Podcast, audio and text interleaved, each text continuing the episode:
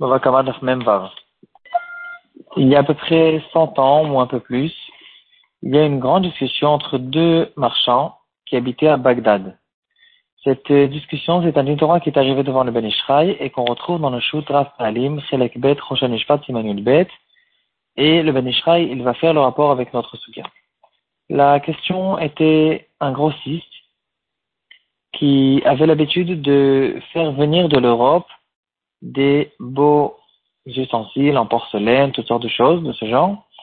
Et, il faisait, comme un grossiste, il faisait, venir de grandes quantités, et puis après, il les vendait à des marchands à Bagdad.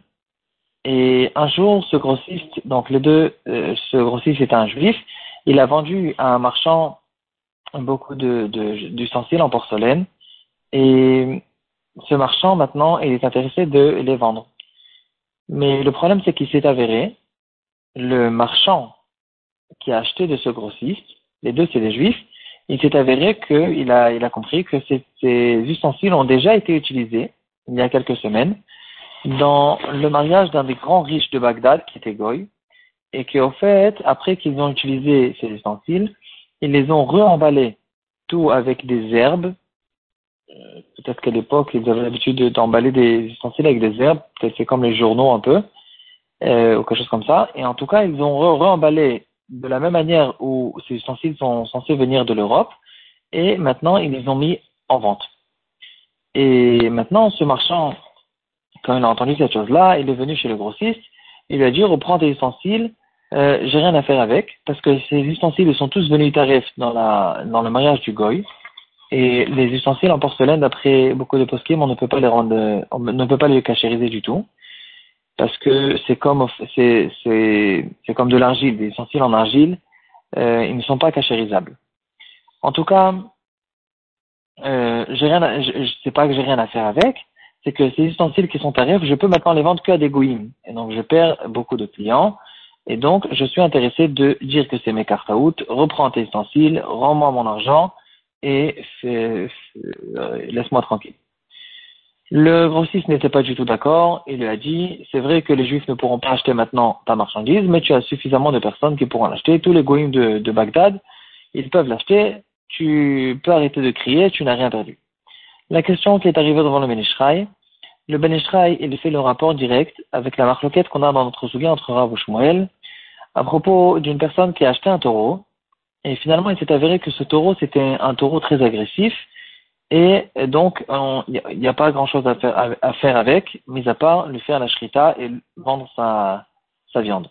On ne peut pas utiliser ce taureau pour euh, labourer, pour d'autres choses qu'ils avaient l'habitude de faire avec le taureau.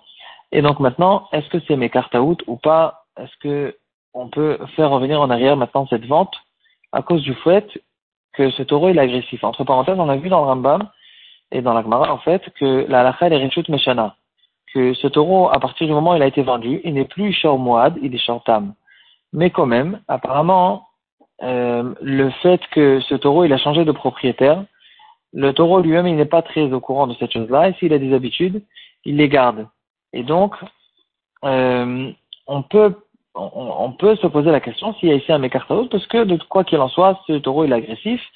Et Noshmira et la sakine, comme la Gemara dit, il faut euh, l'égorger. Il n'y a pas grand chose à faire avec. Euh, il est dangereux. Le, d'après Rav, donc on revient à la massacre de notre Gemara, quelqu'un qui a vendu un taureau agressif, d'après Rav, puisque la majorité des gens achètent des taureaux pour labourer et pas pour les égorger, il peut, celui qui a acheté ce taureau, il peut dire que je fais partie de la majorité du rov qui ne sont pas intéressés d'acheter un taureau agressif euh, qui, qu'on peut faire que la shrita avec, et donc il y a ici un mekartaout. Shmuel n'est pas d'accord avec ça, il nous donne une règle générale, euh, comme ça, la est tranchée comme Shmuel, comme la règle générale qui dit, une chita qui rav be'isure ou quand les dîners mamona tout le temps, la lacha est comme Shmuel, le Rambam se trouve dans le chot mechira perek on ne s'appuie pas sur un rov, dans un cas on, on, veut faire sortir l'argent de quelqu'un d'autre, à Mechavero, à la C'est qu'une preuve de deux témoins, une preuve très forte, qui peut faire sortir l'argent, pas s'appuyer sur un argument de rove ou quelque chose comme ça. Euh, C'est pour, pour, ça que Shmuel pense que, donc, dans le cas où il a déjà acheté le taureau, l'argent a déjà, la transaction a déjà été faite, l'argent a été donné, on ne peut plus maintenant faire revenir en arrière avec cet argument de Rov. Il faut, euh, tant qu'il n'a pas ramené des témoins, une preuve claire que lui, c'est un agriculteur, c'est un quelqu'un qui n'a rien à faire avec des taureaux, qu'on peut les égorger. Tant qu'il n'y a pas de preuve claire, il ne peut pas faire revenir la vente en arrière. Maintenant, en revenant à notre question, les ustensiles de porcelaine qui ont, été, vendus par le grossiste euh, de Bagdad. Ici aussi, le rapport, il est facile. Euh, tant qu'il n'y a pas de certitude que ce marchand juif, il n'aurait pas acheté ces ustensiles s'il savait que c'était des ustensiles qui pouvaient être vendus qu'à des goïms. Euh, donc, tant qu'il n'y a pas de preuve, il ne peut pas faire revenir en arrière. Il a déjà donné l'argent sur la porcelaine. La porcelaine, les fruits, les, les ustensiles se trouvent déjà chez lui. Et donc, tant qu'il n'y a pas de preuve, on ne peut pas faire revenir en arrière. On ne s'appuie pas sur le rov. On ne s'appuie pas sur euh, n'importe quel argument qui n'est pas une preuve claire, un motif à la varaya, et on ne peut pas faire revenir en arrière le mécar. Ici, il y a quelque chose qui est un peu trompeur, que ça me prit un peu de temps à comprendre. Euh, dans le cas de, la porcelaine, le rov se trouve du côté, en fait c'est un peu un cas contraire parce que la majorité des gens de Bagdad étaient bien sûr des goïms. Donc il y a le, marchand, donc pas le grossiste, le marchand, il a le rov qui est contre lui. C'est pas qu'il a le rov pour lui. Le rov dit que ici la majorité de tes clients sont des goïms donc le, le, le rov, il joue contre lui.